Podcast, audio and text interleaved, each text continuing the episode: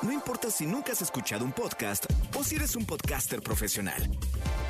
Únete a la comunidad Himalaya. Radio en vivo. Radio en vivo. Contenidos originales y experiencias diseñadas solo para ti. Solo para ti. Himalaya. Descarga gratis la app. No importa cómo estés, siempre puedes estar mejor. Mejor, mejor. Con Gaby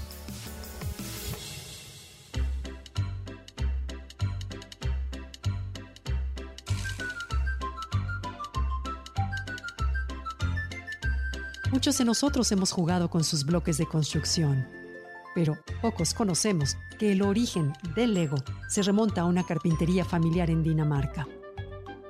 Cuando el negocio se vio afectado por la Gran Depresión, empezó a fabricar muebles de menor tamaño y luego, en 1932, juguetes de madera.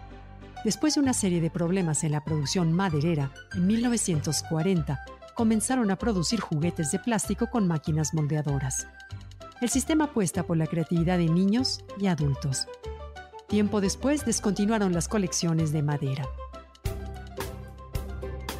Hoy, lo nuevo de Lego son sus ladrillos braille, fabricados para ayudar a los niños invidentes o con alguna discapacidad visual. Este proyecto podría ser parte de un plan educativo muy importante. La compañía adaptó el abecedario braille a cada uno de sus ladrillos a través de puntos de relieve. De esta forma, los bloques representan una letra o un número en el sistema braille.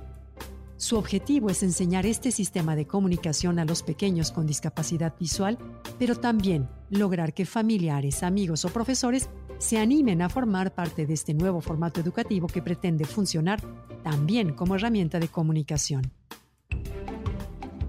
El kit contiene 250 bloques de cinco colores distintos con todas las letras y números en braille, pero también símbolos matemáticos y signos de puntuación. Los ladrillos son compatibles también con cualquier otro bloque de Lego. Esta idea tiene como objetivo principal que los niños puedan aprender el sistema braille e interactuar de manera divertida con sus amigos y compañeros de colegio, pero también fomentar su creatividad mientras aprenden a leer y escribir.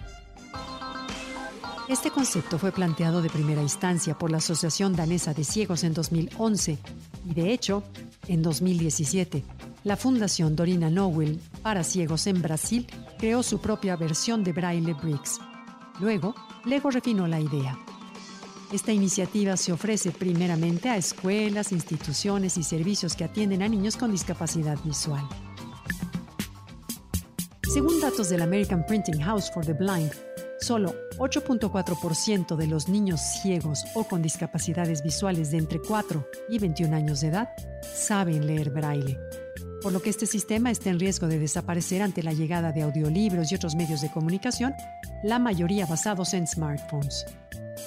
De acuerdo con un informe redactado por la National Federation for the Blind, NFB, entre 40 y 50% de los estudiantes ciegos abandonan la escuela secundaria.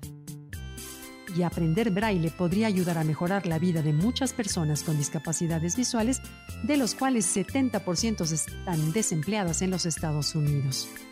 Este tipo de iniciativas proponen una alternativa interesante una herramienta de comunicación básica disfrazada de juguete, pero también brinda la oportunidad de modificar las palabras formadas con tan solo un cambio de lugar del bloque. De esta manera el niño o niña con discapacidad visual puede aprender de forma entretenida y divertida. Enhorabuena por estas iniciativas que se preocupan por brindar herramientas a los niños para tener aprendizajes significativos.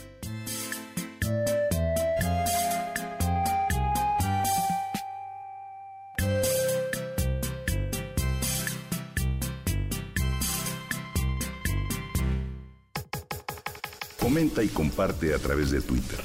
Gaby-Vargas. No importa cómo estés, siempre puedes estar mejor. Mejor, mejor. Con Gaby Vargas.